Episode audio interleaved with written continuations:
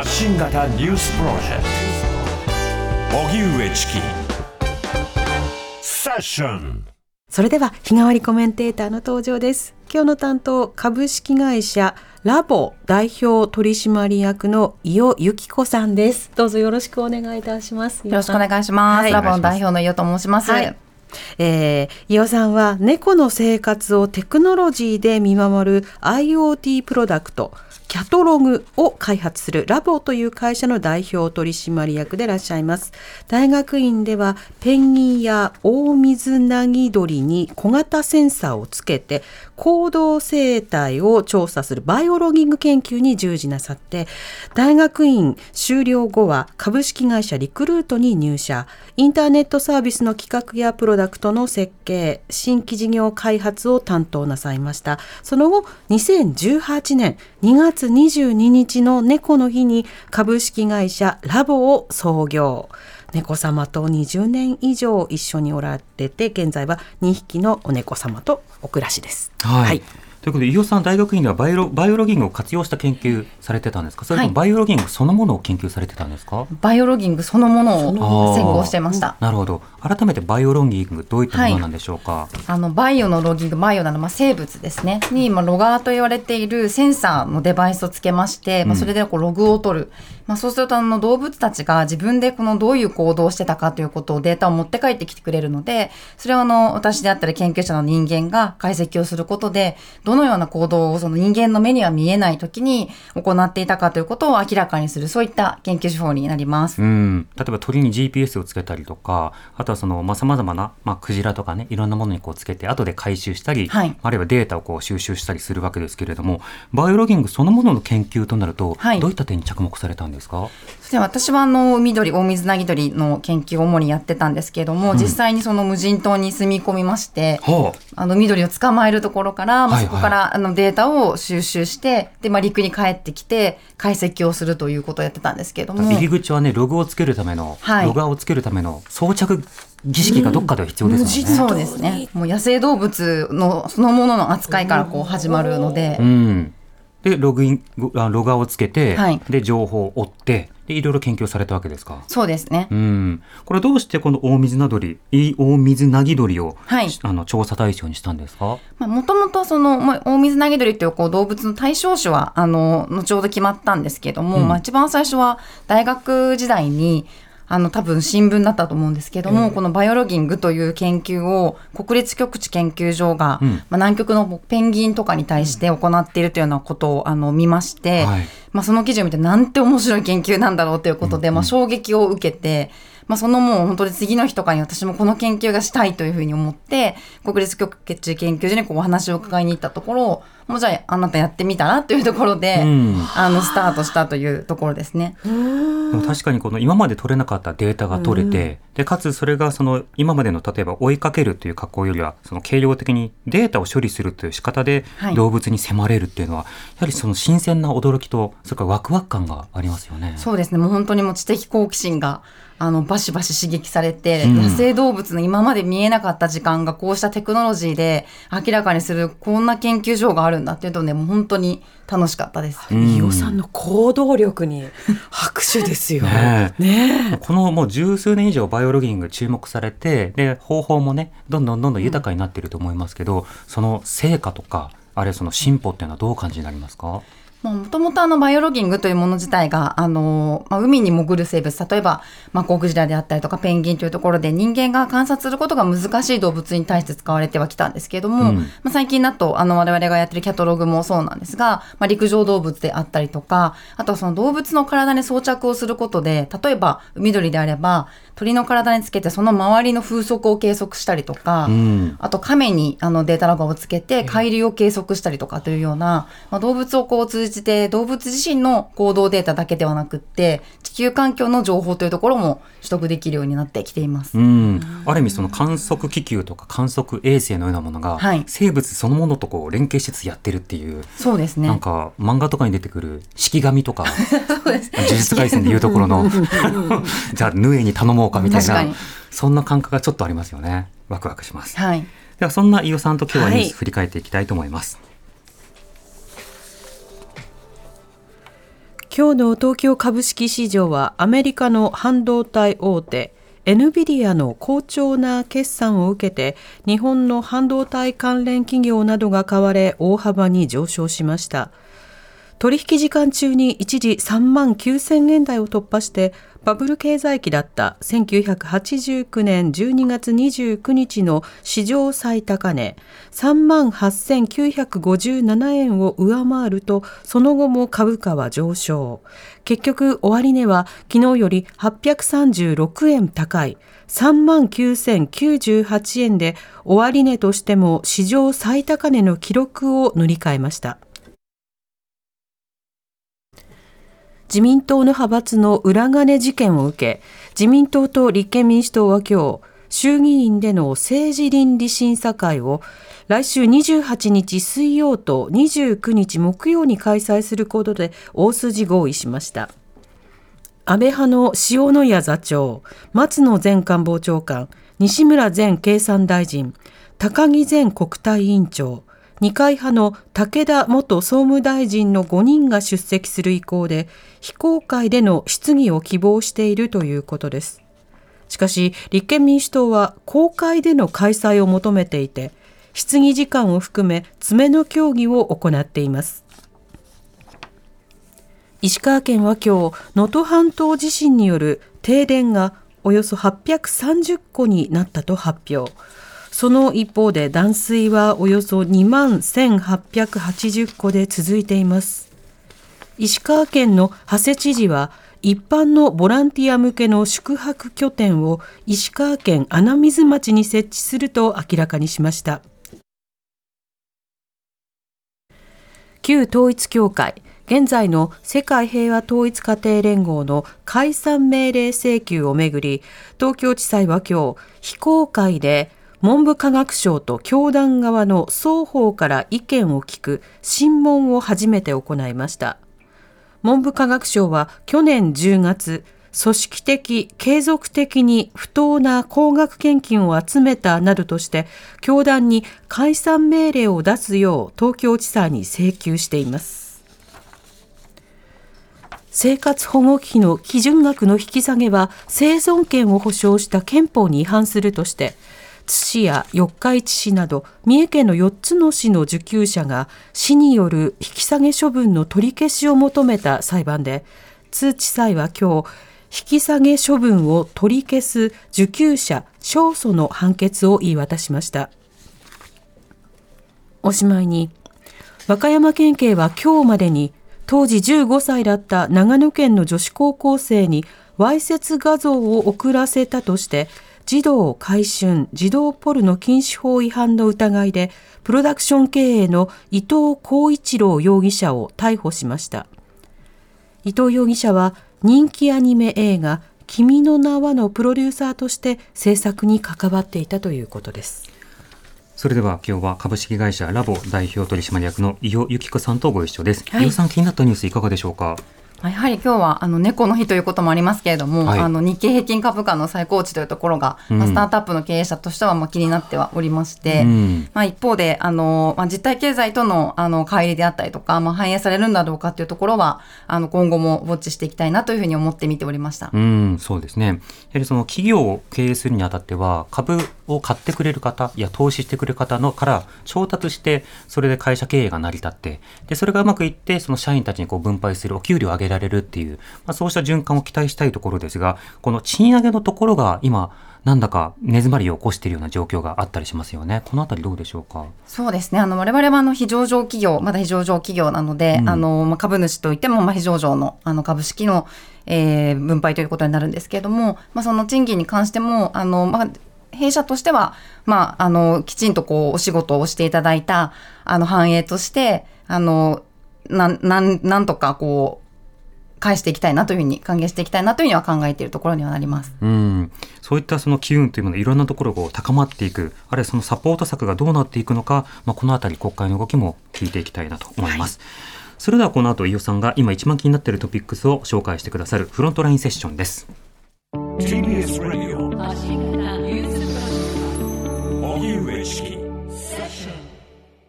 ここからはフロントラインセッション日替わりコメンテーターに今一番気になるトピックスについてお話しいただきます。今夜は株式会社ラボ代表取締役の伊予由紀子さんです。え今日2月22日は語呂合わせで猫の日です、うん TBS ラジオでは猫の日なのにワンデーキャンペーンと題しまして一日を通して猫の話題を増やして放送しています猫多めです猫多めはいです。もりもりです。というわけで、伊予さんよろしくお願いします。よろしくお願いします。お願いいたしますさて、このラボではですね、えー IoT プロダクトのキャトログ、猫の生活をテクノロジーで見守る、えーそうしたアイテムになっているわけですけども、どういったプロダクトになっているんでしょうか？はい、あの私たちキャトログは2つのデバイスと1つのアプリなんですけれども1つが首輪型のセンサーで、うん。まあ、今あの弊社のチーフキャットオフィサープリマルのお人形と、はい。あとは実際のこのキャトログと首輪型のデバイスを持ってきているんですが、うん。まあ、これをつけているだけで今何をしているかであったりとか、まあ、例えばご飯を食べているとか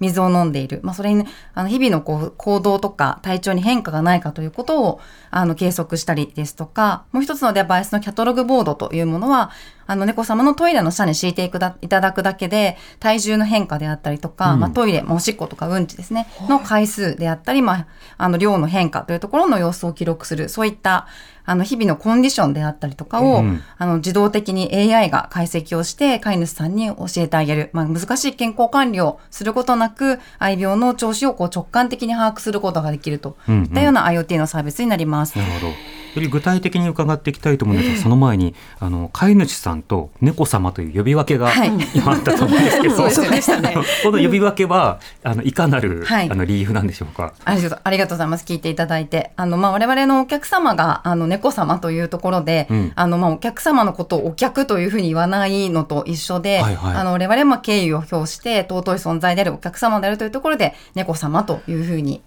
あの、お伝えしております。うんわかりましたということは猫中心で、それにサポートしている飼い主さんというこう位置づけになるんですか？はい。もう猫様の方が、あの、上であると。主役ではい。うん多くの飼い主はそう思ってる多でしょうか？くの飼い主さんも、あの、下僕であるというふうに思って 今日も家にいてくださって本当にっていう感覚ですね。で、これ2月22日にそもそも立ち上げたというのは、この日をもう狙ってたんですか？そうですね、その起業をする、まあ、株式会社として創業するということを決めた後に、じゃあどの日付がいいかと思った時には、まあ、やはりこの、もう2月22日はもう猫の日ということで、あの、当時ももう有名になっていたので、まあ、この日しかないだろうと思って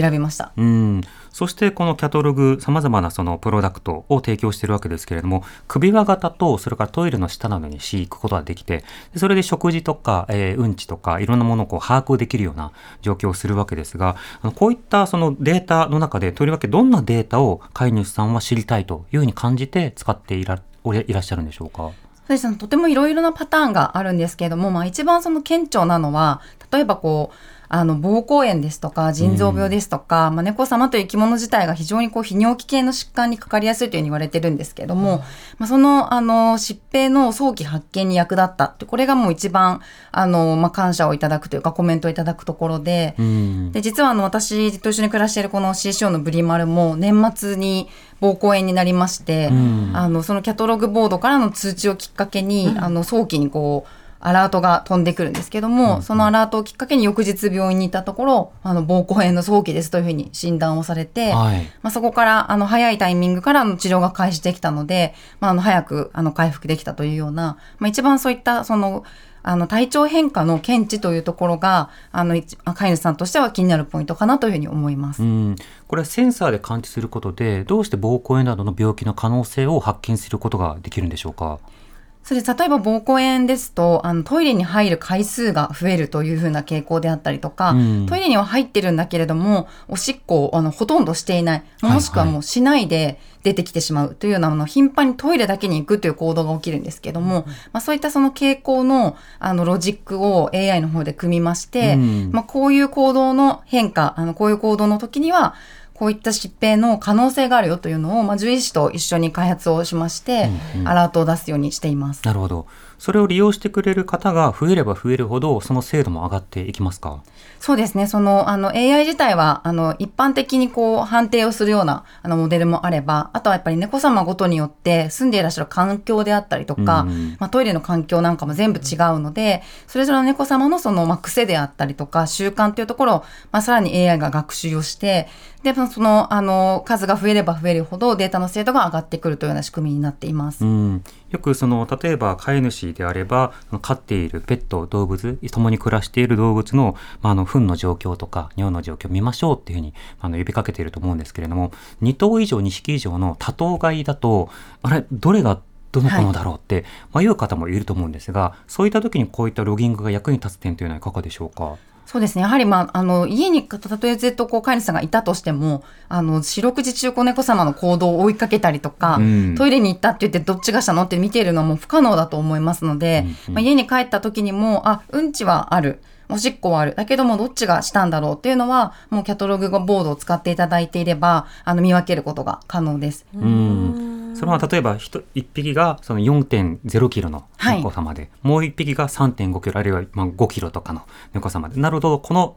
重さの猫さんが上に乗って、でされたから、はい。ということはこういうことだなっていうことを判別できるということですね。そうですね。その体重差もそうですし、まあ、そのトイレ自体のこう使い方なんかも全て猫様違うので、うん。まあ、この子であればトイレの手前の方でするとか、トイレの奥でするとか、はあ。あと砂かきをこうどれぐらいするかとか、はい。本当にこうい。ろいろな癖があるんですけども、まあ、そういうのも全てキャタログの AI が学習をして、あ、これはもうこの子のトイレの行動であるっていうようなところを判定しています。うん、首輪型もありますけれども、はい。首輪型の場合ですとどうでしょうか？首輪型の方も、首輪はもうその子それぞれにつけているので、首輪をつけている場合には、あの、例えば、えまあ、ご飯、どっちがご飯を食べたかとか、うん。どっちがお水を飲んだのかということも、あの、もちろん判定が可能で、で、最近あの、このキャタログの方で、嘔吐、まあ、入ってしまう、あの、猫様自体がこう、よく入ってしまう生き物なんですけれども、あの、多頭飼いの場合だと、家に帰って、あの、吐いた、あの、形跡はあるけれども、どっちが吐いたんだろうってなかなかやっぱわからないと思うんですが、まあこの嘔吐の検知の機能を使うと、この子がこの時間に吐いた可能性がありますということを示唆しています。うん、首輪嫌がる子っていませんか？そうです。まあ、中には首輪嫌がる子もいらっしゃるんですけども、うんとても、あの、まあ、不思議なことにとか、この、あの、我々のチームにいらっしゃはいる猫様たちが、まあ、初期の段階から開発に携わっていただいたこともあって、なぜかこう、これまで首輪がダメだったけれども、キャタログは平気でしたというふうに言っていただく方とか、ブリマルさんも。はい、ブリマルも、あの、本当に初期の段階からやってたんですけども、あの、ちょっとでもこう、大きなモデルのものをつけると、これ以上はちょっと重たいので、嫌だっていうこう意思表示をしてくれたので、まあ、そのあの度合いをこう探りながらあとはもう部品もすべて音が鳴らないようにしていたりとか、首輪のその素材もあのカラーであったりとかもいろいろなこう素材を用意しているので、まあ、その猫様ごとに合った、まあ、人間のこの化粧品とかとも一緒で、うん。あの合うものをこう使っていただくというようなところであの試してはいただいております。うん、実際その猫に装着をするとなった時に開発の難しさあのアイデアが浮かんだ時に、それを実際にプロダクトにしていく段階での難しさというのはどうでしたか？そうですね。そのもともとそのバイオロギングというものが、まあ、海洋動物に対してよく使われておりまして、また、あの、例えばこう、お魚とかだと、ヒレを動かして前に進むっていう、こう、すごくシンプルな行動だと思うんですけれども、うん。まあ、それと比較すると、まあ、例えば猫様ジャンプもしますし、はいまあ、3D で動いて、あと毛づくろいであったり、まあ、ご飯も食べれば水を飲むっていうのは非常にこう、行動が複雑なので、うん。まあ、その行動が複雑な陸上動物、かつ、まあ、人間と一緒に暮らしている、あの、ペットと言われている猫様たちに対しての行動分離というのは、あの、研究自体でも非常にまあ難しさは感じておりました。うんそれはやはりそのデータ学習を重ねていくということに尽きたんでしょうか？そうですね。やはりそのデータをこういかに質がいいデータをあのうんたくさん集めるかっていうところをあの非常にこう難易度が高いポイントですね。そうですよね、はいどうやって最初集めていったんですか？本当一番最初はあのブリマルであったりとか、ん。私ともう一匹一緒に暮らしおでんという猫がいるんですけどもおでん、あのそのまあ飼い主私たちのメンバーの飼い,、えー飼い猫様たちのデータを集めたりとか、まあプロダクトができてからはいろいろなこう使っていただく飼い主さんたちお客様たちからもフィードバックをいただきながら、うん。あの進めてきたというふうなところですね。うん。実際こういったそのセンサー技術が上がっていってで今は例えば給餌器とかあるいはその給水器その水や餌を自動で出す機械があってそこにこうカメラがついていたりとか自動で追いかけたりして話しかけたりすることもできたりするじゃないですか、センサーだけではなくてこういった IoT 技術が本当に今活用されていく中で今後こういったようなあの猫との暮らしを実現したいなというものはあったりしますか？そうですね。やはりこの、まあ、キャタログもそうなんですけども、そういったこう、センシングのデバイスからこう取得される大量のデータっていうところと、あとはまあ、昨今のその生成 AI とかに代表されるような、まあ、AI の、あの、技術っていうところがやっぱり掛け合わされることによって、って、まあ、よりその健康管理であったりとか、まあ、予防医療もそうですし、健康寿命の延伸っていうところが、まあ、やはりこう動物たちの QOL が上がっていくような世界ができるんじゃないかなというふうに思っています。うん。これはまあおそらくその人間よりも先にそのデータの取得のしやすさであったりとか、はい取得できるデータの質というところで、あの人間よりも先にこう猫様を中心とした動物の世界でよりあの発展をしていって、まあ、あの、ひいてもこう動物から得られた知見から、まあ、人間社会の還元といいますか、その展開というところもまあ現実的になってくるんじゃないかなというふうに思います。うん、つまりこういったデバイスをつけた生活でそのペットあの動物のさまざまなデータを取得するっていうのが日常化していくとあこれ人にも使えるよねとか子どもの見守りにも使えるよねはいとか、い、ろんな応用にもこういった技術の発展が、まあ、伝わっていくということになるわけですか？そうですね。その、あの、ど他の動物への転用って、まあ、バイオロギングももともとはいろいろな動物で使われている研究手法ですし、まあ、今はキャトログというものは、あの、猫様専用ですけれども、これも技術自体は他の動物でも転用可能で、まあ、人間になるとさらにこう複雑な行動にななるので、うん。まあ、直接的ではなくても、そこの、あの、バイオロギングとキャトログによってこう得られた知見を、まあ、人間の、あの、未病であったりとか、うんうん。あとはまあ例えば創薬であったりとか、まあ、医療への発展というところにもあのいずれは貢献ができるんじゃないかなというふうには考えています。なるほどまた例えば私の友人だとウサギを飼ってる友人がいるんですよ。となるとラビログ欲しいなっていう方もすごいいるでしょうしただきます。はい来ますよね。はい。あのそどんなリクエスト来ますか？一番来るのはやっぱりもうあのワンちゃんに使えますか？というよううなんあのご質問であってまたでもウサログもとてもあウサログ、はい、ありウます、サログもいい名前だな、はい。ラビログウサログそうですねラビログ。どっちがいいだろ犬は何だろう？犬ロうグ。ワンログか犬ログか。ドッグログか。はい。こうやって考えてるだけで楽しいですね。とかあと爬虫類とかね、いろいろそうです行動ねのんびりのように見えて、あれいつもより動かないな、はい。ご誤解かな。でもそれだと本人につけるよりはカメラの方がいいかもしれないとか、うんうんうんいろいろ向き不向き考えると確かに奥深いですね。そうですね。うん、企画会議などでも新しいプロダクトの話とかってしばしばされるんですか？そうですよね。我々、まあ、デバイスと、あとはそのソフトウェア部分というか、あの、うんまあ、AI もそうですし、あの、アプリでのどういったこう、機能をアップデートしていくかというのはもう毎週のように議論をしてるんですけども、まあ、社内にも、あの、まあ、6割ぐらいのメンバーが猫様と一緒に暮らしていたりとか、うん。社内でも30匹以上の猫様いらっしゃるので、とえ社内でというのは、はい。えっと、社員の社員のあの一緒に暮らしている猫様で、まあ、30匹ぐらいいて、うん。まあ、そのじゃあ新しいこういった機能があったらどうかとか実際にこの機能を、あの開発環境でリリースをした時にどんなこう風になるのかとか精度がどれぐらいかっていうのをもう必ずその社内の猫様だけであのし試験的にこう試せるというか。うん。まあ、企画であったりその開発というところはとてもあのやりやすいです。いろんなアイディアが毎日もうあのコーヒーを飲みながらとかランチを食べながら、本当にいろんなアイディアが出てきますね。うん。猫様アンケート取りやすい環境だ確かにということですよね。だって実際に自分たちがある種そのサンプルとして、ね。はい。その協力してもらえる環境にあるわけですよね。そうですね。それぞれご自宅猫さんと。はい。うん。ここあったらいいなっていうのにねなんかご自宅でパートナーの猫様を見てるとうん。気づくでしょうからね。そうですね。もう実際にみん。なもう使っているので、キャタログ自体を。うん。うんうん。また今あの